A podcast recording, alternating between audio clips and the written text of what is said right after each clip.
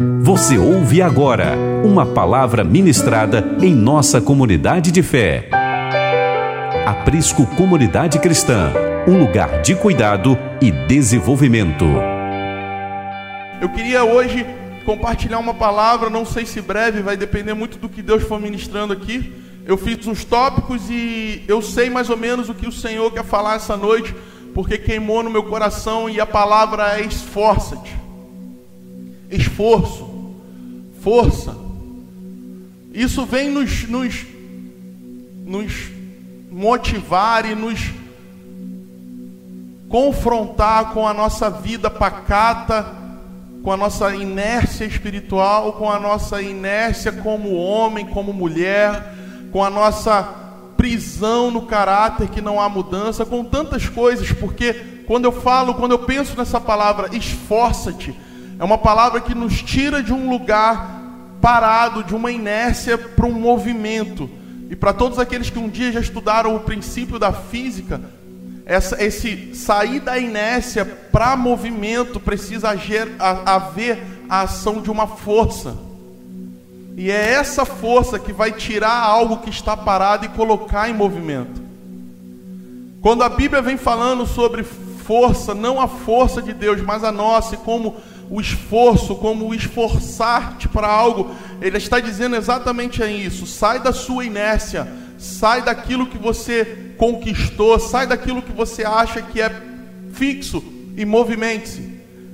Coloque sobre isso força para que haja um movimento. E eu quero te dizer uma coisa: por mais que o seu ritmo possa estar lento ou veloz, cada um vive um processo e um tempo no Senhor. Alguns estão correndo, outros estão andando, outros estão engatinhando. O importante é que você não se encontre inércia. O importante é que você não se encontre parado na presença do Senhor, como quem não sabe para onde ir ou o que vai fazer. O Senhor já te deu direções lá atrás que você precisa seguir. E nessas direções você não tem o argumento de se encontrar parado. O Senhor, muitos de nós, já revelou o que tinha que fazer. E quando fomos fazer, encontramos obstáculo. Outra coisa que eu vou te falar. Essa palavra esforçar-te ou esforça-te, ela tem um entendimento de que pelo caminho você não vai encontrar só facilidade, e essa força que você vai colocar vai fazer com que os obstáculos saiam do caminho, para que você possa continuar a jornada. A vida cristã é uma caminhada contínua com o Senhor, irmãos, e essa caminhada precisa haver força, precisa haver esforço, e é nisso que eu quero falar nessa noite, que eu quero compartilhar com vocês. Eu quero trazer assim. Semana passada eu comecei de trás para frente. Hoje eu vou pregar por tópico. Vou tentar ser o mais lúcido e claro possível para você entender e trazer isso como aplicação para a sua vida. Porque deixa eu te dizer uma coisa, se a palavra ela não faz efeito a nível de entendimento, você não consegue colocar ela em prática e você muito é tão importante quanto sentir no teu espírito é você entender no seu entendimento para que você possa amanhã, quando a segunda-feira amanhecer, praticar isso que você ouviu. Senão o que é que acontece? Nós vamos vivendo de ativismo espiritual, de sensações no espírito e não conseguimos praticar. Consequentemente, nós não deixamos o lugar de inércia para um lugar de movimento. E esse lugar de movimento é onde o Senhor quer nos encontrar. Então eu vim trazendo aqui, por exemplo, o significado da palavra esforço. Muitos de nós, quando escuta a palavra esforço, a gente pensa em trabalho, mas não tem nada a ver. Trabalho é trabalho, esforço é esforço. A palavra esforço no nosso dicionário vai dizer o seguinte: Aleluia. Intensificação das forças físicas, intelectuais ou morais para a realização de algum projeto ou tarefa Esforço é aquilo que se faz com dificuldade e empenho, trabalho, empreendimento, obra. Na verdade, esse trabalho é enfrentando os obstáculos, e isso, esse termo trabalho é que você vai encontrar obstáculos, e no nosso entendimento ocidental, o trabalho requer, é, é algo penoso, é algo é, como se fosse uma punição. No entendimento oriental, o trabalho é algo honroso, é algo que está ali para ser executado, e através do seu esforço você vai conseguir executá-lo. Então nós precisamos um pouco de, de uma metanoia na nossa cultura para a gente entender porque muitos estão na igreja hoje, quando estão muito bem no banco, estão muito bem no lugar de inércia, recebendo, se alimentando, curtindo, curtindo a comunhão, curtindo os irmãos, curtindo ter uma religião, curtindo ter um lugar social para ir no domingo, mas quando a gente como líder, imprime alguma coisa que ele precisa se esforçar, que ele precisa, se, precisa imprimir força, envolver para ganhar dinheiro e manter esse carro. Alguns chegam a comprar aqueles. Eu, eu sou da época que o Opala era o, aquele Opala seis cilindros, que bebe igual um. E aí tu compra o Opala, mas tu não tem a gasolina para colocar no Opala. Aí tu vai ficar lustrando o Opala na garagem, por quê? Porque eu não tenho gasolina. Então a gente não pensa nesses pormenores que é se manter. E esse se manter precisa de esforço. Não é porque você chegou num lugar em Deus, não é porque você está hoje num lugar em Deus que você não vai ter que se esforçar para manter. Haja vista que a palavra já diz: aqueles que estão de pé, cuide-se para não cair. Esse cuidar é o seguinte: fique esperto, esforça-te para te manter de pé, porque a posição de pé requer esforço. Quando você quer descansar e dormir, o que, que você faz? Você deita. Por isso que a Bíblia vai dizer: você que está de pé, esforce-te para não cair cuide para não cair. E a gente não atenta para essas coisas. A Bíblia relata na carta, de, de é, a carta aos Efésios um direcionamento de Deus para que a igreja, o corpo de Cristo, tenha saúde e consiga na criação, executando a missão que Deus designou. Eu queria que você abrisse aí a sua, a sua Bíblia em Efésios 4, eu vou ler de 1 ao 7. Vai anotando, irmãos, porque é necessário. E aqui vem falando sobre algo que precisa de esforço para manter. Eu queria te alertar para isso. Efésios capítulo 4, verso 1 vai dizer: Como prisioneiro do Senhor, rogo-lhes que vivam de maneira digna da vocação que receberam, sejam completamente humildes e dóceis, sejam pacientes, suportando uns aos outros com amor. E aí vem o verso chave: façam todo o esforço, em algumas versões está esforça-te, para conservar a unidade do Espírito pelo vínculo da paz. Ei, irmãos, deixa eu te dizer uma coisa: ir a uma igreja, frequentar uma religião, não quer dizer que você tem unidade com o corpo de Cristo. A Bíblia está dizendo que para conservar a unidade, para manter a unidade, precisa de esforço. Alguns irmãos há um tempo atrás entraram na noia que poderiam ser igreja em casa. Eu quero te dizer isso, são um dos maiores enganos e equívocos da religião evangélica. Igreja só é igreja quando estamos juntos, quando estamos no coletivo, quando somos corpo. Seguinte, para que possamos manter a unidade no espírito, vai precisar haver esforço. Nós temos falado muito sobre comunhão, a comunhão que foi rompida pelo isolamento. Então eu quero te dizer algo. Judas, o traidor, tinha comunhão com Cristo, mas não tinha unidade. Quando foi colocado à prova em não trair a Cristo, mostrou que a comunhão não foi capaz de segurá-lo, não foi capaz de impedi-lo. Algo que deveria ser feito pela unidade. Então eu quero te dizer uma coisa: não é o fato de eu estar aqui e você estar na sua casa que não há unidade. A unidade é gerada pelo Espírito, mas precisa haver esforço. Muitas das vezes nós estamos igual um doido, aparece, vamos para videoconferência, vamos se falar, e as pessoas não entendem que mesmo que nos faltam a comunhão do presencial, não pode nos faltar a unidade do espiritual. E a unidade do espiritual precisa ser mantida. E como é que é mantida a unidade espiritual? Você precisa esforçar-te. Esforçar-te em buscar o Senhor em espírito. Eu falava na quinta-feira, seria muito fácil se toda reunião de quinta-feira, orando a palavra, eu te desse ali um tema, vamos orar hoje sobre comunhão, e todo mundo falar sobre comunhão. Vamos falar hoje sobre dízimos, e todo mundo vai falar sobre dízimos. Vamos falar hoje sobre misericórdia, todo mundo vai falar de misericórdia. Mas eu quero te dizer que o desafio é, em uma igreja que tem, que tem tido dificuldade para ter comunhão por causa do isolamento, é manter a unidade. A unidade do Espírito vai dizer, vai fazer assim, aquilo que eu estou sentindo no Espírito aqui, vai ser conectado com você na sua casa. Por quê? Porque o mesmo Deus, o mesmo Espírito, a mesma fé. O texto vai continuar dizendo assim: ó, há só um corpo, há só um Espírito, assim como a esperança para a qual vocês foram chamados.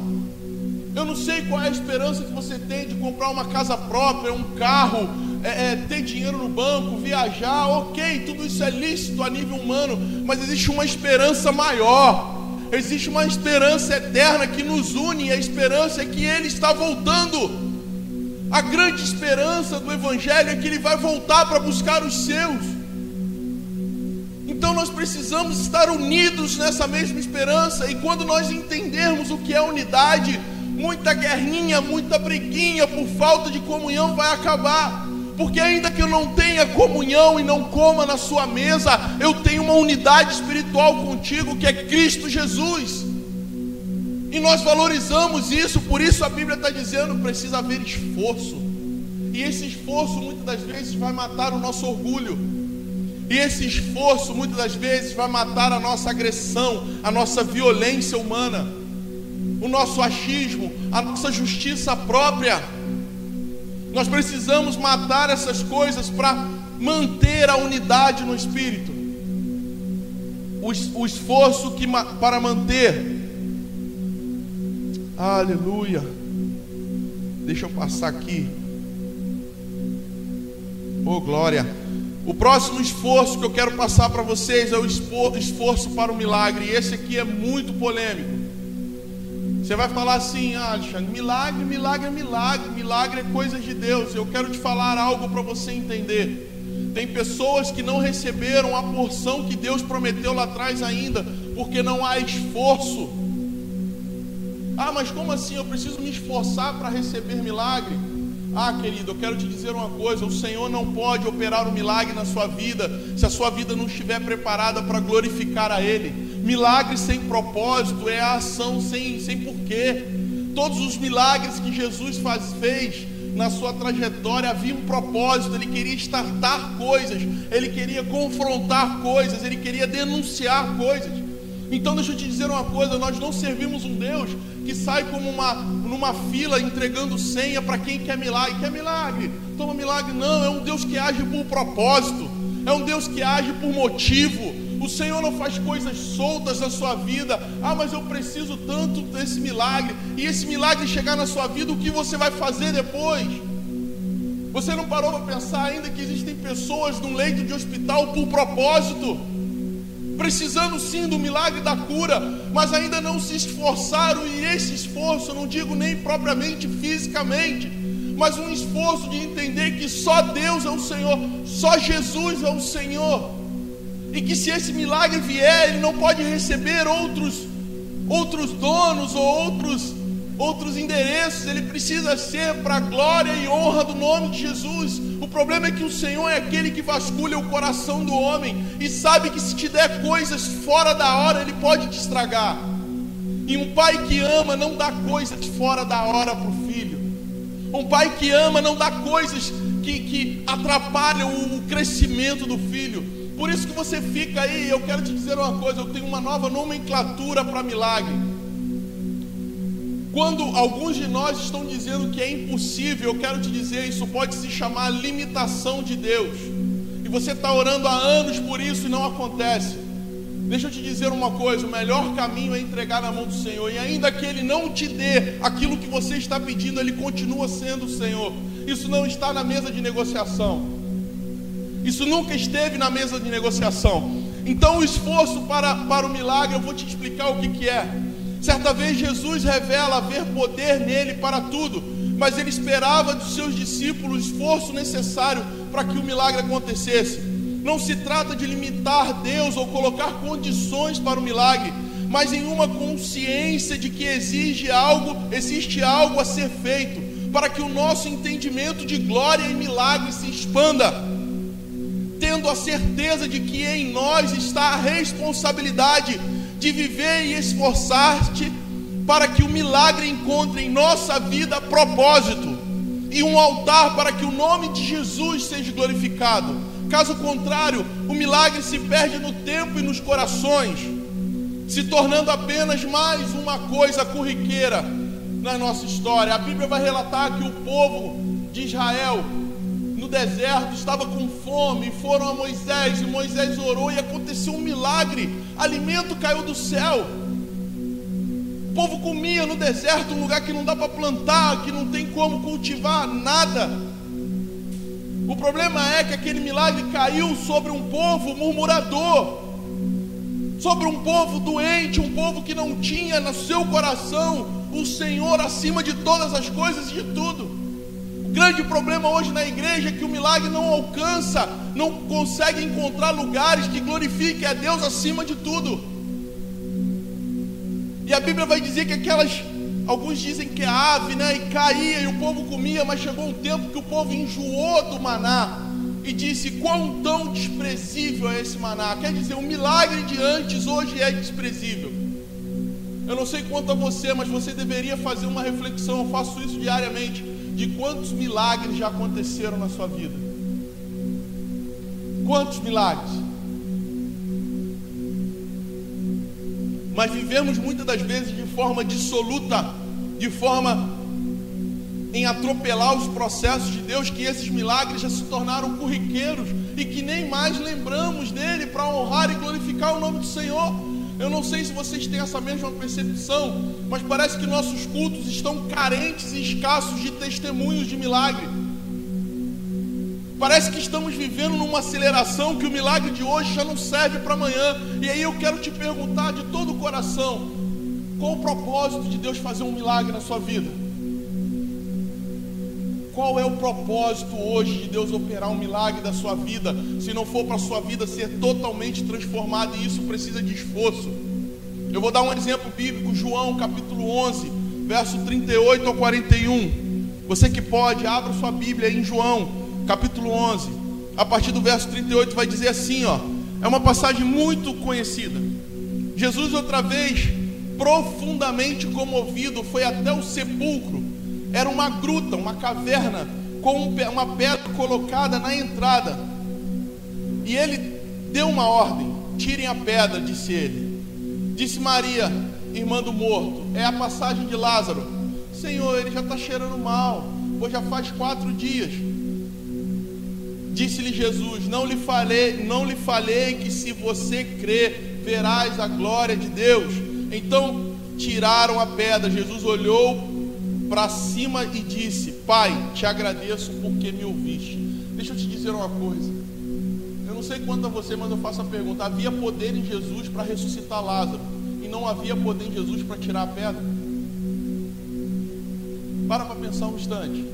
De quem era a obrigação, de quem tinha que se esforçar para tirar a pedra. Jesus, em toda a sua glória, poderia dar uma ordem naquela pedra e aquela pedra ser retirada. Mas ele ensinou qual é o papel dele e qual é o nosso. O milagre é por conta deles. O esforço para tirar a pedra é nossa. Você e eu sabemos as pedras que ainda ocupam lugar na nossa vida e o que impede a glória de Deus de se manifestar. Você e eu sabemos onde opera a incredulidade no nosso coração. E a Bíblia vai dizer que o único lugar que Jesus não pôde fazer milagre foi na sua terra, porque as pessoas eram incrédulas. A incredulidade é a única coisa que pode parar a mão de Deus. O diabo não pode, demônios não pode. O Senhor não está lutando contra nada, nada que se pareça, chegue perto do que Ele é. Porém, a incredulidade do nosso coração, que rouba a glória de Deus, está nos impedindo de viver o extraordinário do Senhor. Aquilo que está emperrado em oração e que você achou que Deus nunca ia fazer, mas que era a promessa dele, não encontra em nós uma vida esforçada, uma vida que é capaz de tirar a pedra para que o milagre aconteça. Então, o esforço para o milagre é o seguinte, irmãos: é nós escolhermos a transformação e vivermos para a glória de Deus, porque Ele vai ter a certeza que é assim. Quando operar o milagre na nossa vida, servirá para glorificar o nome dEle. Muitos poderão saber o agir dEle na sua vida e muitos serão salvos através do seu testemunho. Mas quando não temos uma vida testemunhal com Cristo, quando vivemos erradamente, dissolutamente, com um caráter desviado, o Senhor opera um milagre, mas as pessoas não veem em nós um canal limpo. Não veem em nós pessoas dignas de um testemunho poderoso do agir de Deus. E aí eu te pergunto, é nesse momento que o propósito foge do milagre. Então, tudo que o Senhor quer na sua vida é um processo de transformação antes de operar um milagre. Nós estamos em guerra com Deus.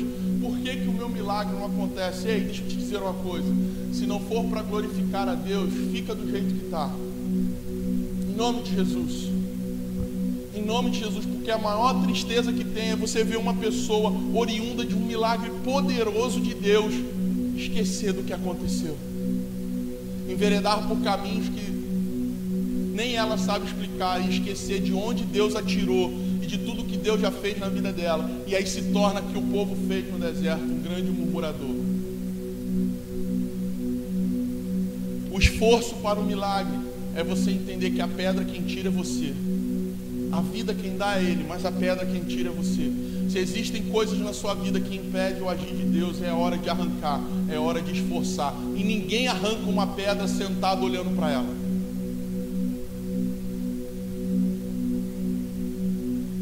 Ninguém move uma pedra do lugar sentado e observando ela. Aquelas pessoas poderiam ter perguntado: Mas Jesus, se você quer ressuscitar o morto, manda essa pedra sair daí. Não, a pedra sou eu e você. A pedra sou eu e você que tem que tirar. O Senhor já revelou o que tem que sair da nossa vida e nós não temos esforço, nós não temos disposição para arrancar essa pedra do lugar. Então não tem como viver o extraordinário do Senhor. Quando Ele não encontra em nós um canal de encontrar propósito, porque deixa eu te falar uma coisa, irmão. Lázaro nessa passagem ressuscitou, mas logo em seguida, alguns anos, algum tempo, morreu. Ah, o maior milagre que Deus opera na vida de uma pessoa se chama vida eterna. Essa é eterna. O Senhor pode te curar hoje de um vírus chamado Covid e amanhã você morrer de um vírus chamado gripe. O Senhor pode te tirar hoje a Covid, você ser restaurado, sair do hospital, e amanhã você pode morrer atropelado na rua. A questão não é o milagre que Deus faz na sua vida, a questão é para onde Ele está querendo te levar na eternidade. Porque mais dias ou menos dias, todos, humanamente falando, vai provar da morte. Começamos a morrer quando nascemos a ampulheta é virada e o tempo começa a contar. O problema é que Deus não está interessado nessa vida que vivemos aqui, mas na vida que devemos conquistar por esforço, porque o reino de Deus é através pela força, é através da força que nós conquistamos, e é nisso que o Senhor está totalmente envolvido na nossa vida.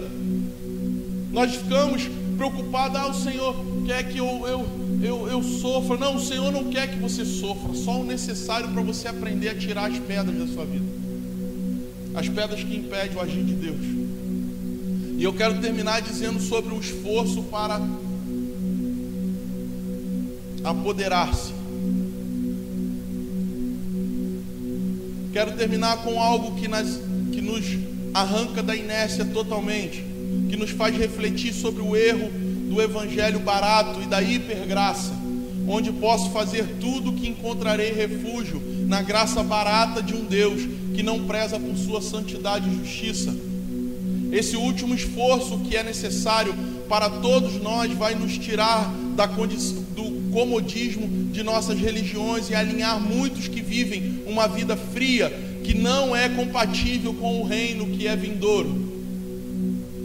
O fogo dos olhos dele precisa nos aquecer.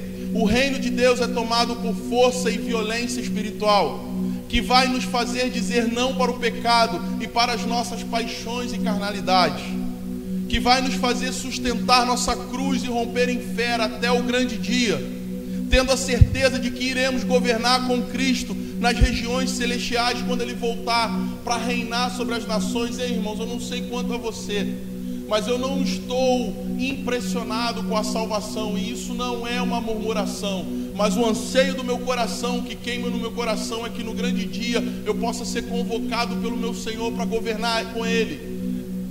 O anseio que queima no meu coração é que onde Jesus estiver, eu quero estar. E para isso eu vou precisar me esforçar Eu não sei o quanto você tem se prendido a essa vida de 80, 90 anos, mas eu quero te dizer uma coisa: existe uma eternidade proposta pelo Senhor, e essa eternidade não pode ser medida.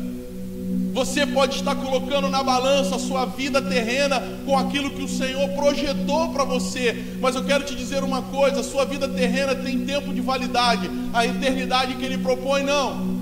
O reino de Deus é conquistado por força e violência espiritual, porque o dia que o inimigo bater diante da sua alma, você vai precisar responder à altura com uma violência espiritual tal que ele bata em retirada. Não dá para se confrontar espíritos malignos pedindo dá licença, por favor.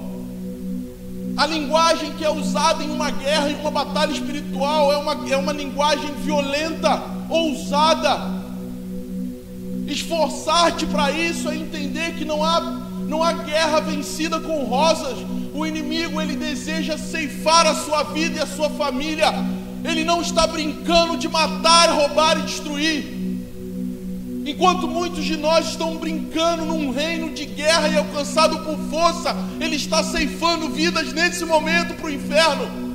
E falar de inferno é politicamente incorreto na igreja evangélica, mas eu quero te dizer uma coisa: ele existe e ele é real como o céu é real. E nós não precisamos, não podemos fechar os olhos para essa realidade, porque para um lugar ou para o outro, de uma forma ou de outra, nós fomos gerados para ser eterno. Talvez você não parou para pensar nisso. A eternidade nos espera de uma forma ou de outra, irmão. Você sabe muito bem do que eu estou falando.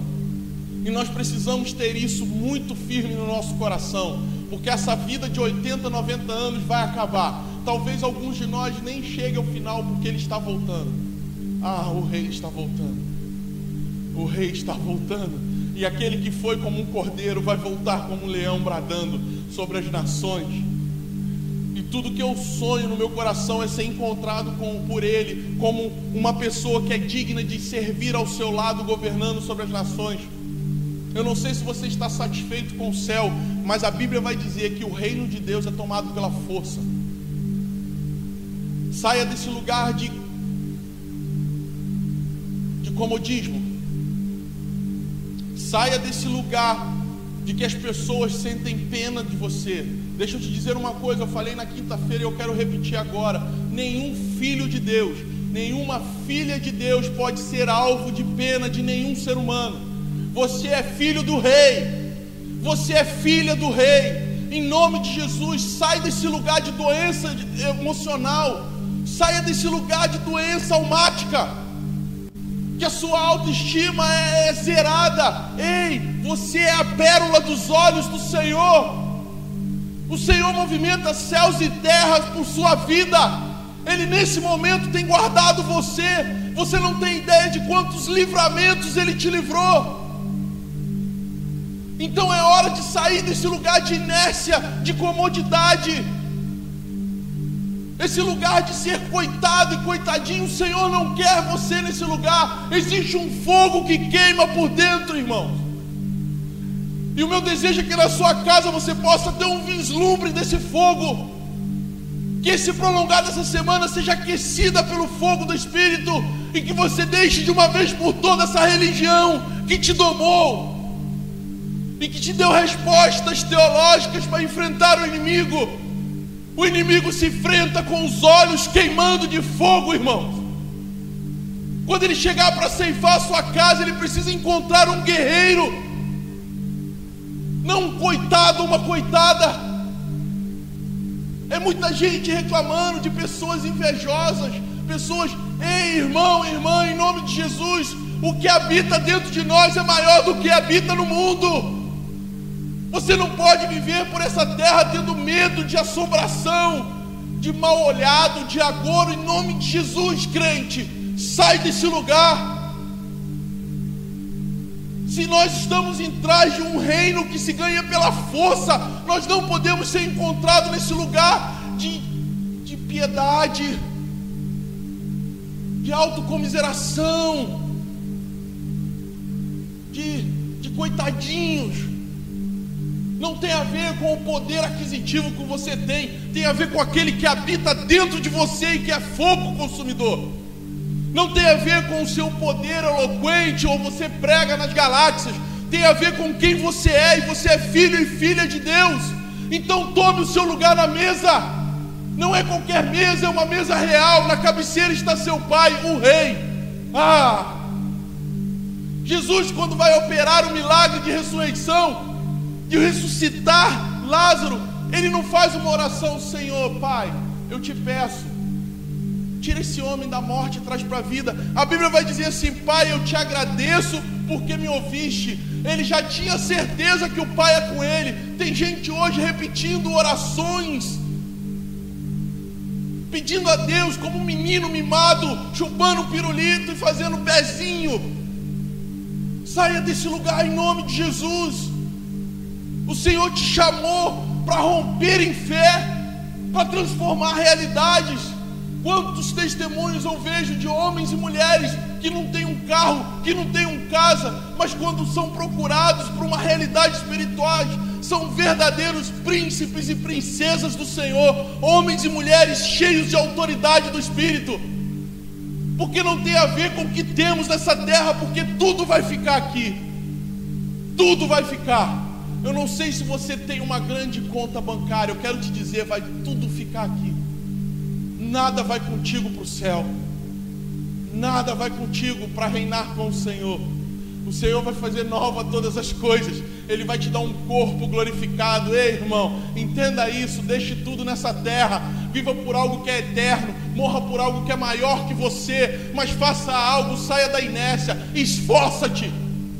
Hoje é uma noite de se levantar no Senhor e rugir na sua casa. Eu quero te desafiar na sua casa, tomar a mão da sua esposa, dos seus filhos e fazer uma oração.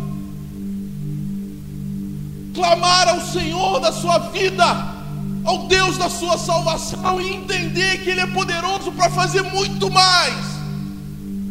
Ah, eu não sei das suas necessidades, o que eu sei que a Bíblia diz é que Ele conhecia elas antes delas acontecerem. Então não é o caso da gente ficar lembrando o Senhor que estamos sofrendo, é se levantar e dizer: Senhor, eis-me aqui, eis-me aqui, com toda a limitação que tenho, Senhor. Eu não aceito esse lugar de miséria na minha vida, eu não aceito esse sentimento que me deixa prostrado em depressão. Faz queimar o fogo dos seus olhos em mim. Nós precisamos viver isso. Porque nós vamos desconstruir uma mentalidade de uma graça barata, onde eu sento e falo: Ah, Deus é bom, Deus é bom, Deus sempre foi bom e sempre será bom, mas as pedras quem tira é você. Eu queria orar nessa hora, eu queria chamar o pessoal.